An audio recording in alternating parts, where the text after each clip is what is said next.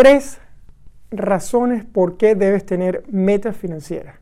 Hola, me llamo Mario Pérez, soy ingeniero y coach financiero y hoy quiero compartir contigo tres razones que para mí son indispensables de por qué debes tener metas financieras, objetivos financieros.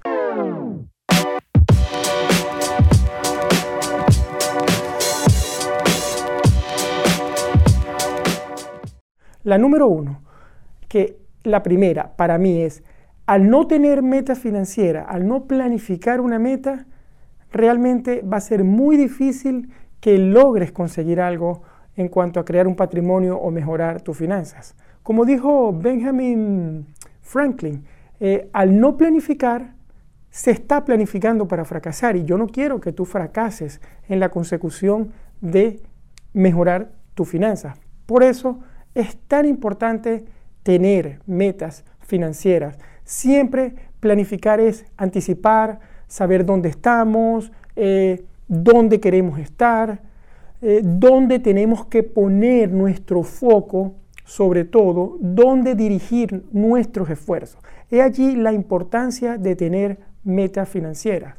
La número dos, porque al tener metas financieras aumentas las posibilidades, las probabilidades de lograr entonces alcanzar algún objetivo que te propongas. Yo siempre le digo a mis clientes que al menos tienen que tener claro estas dos metas financieras. Tener un fondo de emergencia que puede ser de mil euros o dólares si vives en un país donde, donde vivas en una de estas economías y tener un colchón de seguridad que por lo menos debe ser al menos de seis meses de tus gastos fijos mensuales. Y allí la importancia de tener al menos esas dos metas. Luego puedes tener metas para vacaciones, para comprarte un coche, para mm, cualquier cosa.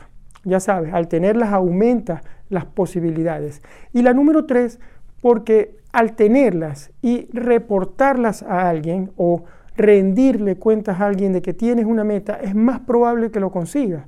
Yo he escuchado que lo que se mide y se, y se reporta normalmente crece exponencialmente. Entonces es muy importante poder tener alguien que te haga accountability, alguien que te pueda ayudar a hacer seguimiento en esas metas, sea tu pareja, sea un amigo, sea una amiga, sea alguien, pero es sumamente importante que exista esa persona para que te apoye a alcanzar esas metas. A veces eh, es más fácil reportarle a un tercero que a uno mismo. Uno se compromete con uno mismo y uno falla a veces con uno mismo. Es la, naturaleza del ser humano. Pero cuando tenemos un compromiso con alguien más, normalmente vamos y estamos con esa persona, queremos rendirles cuenta a esa persona.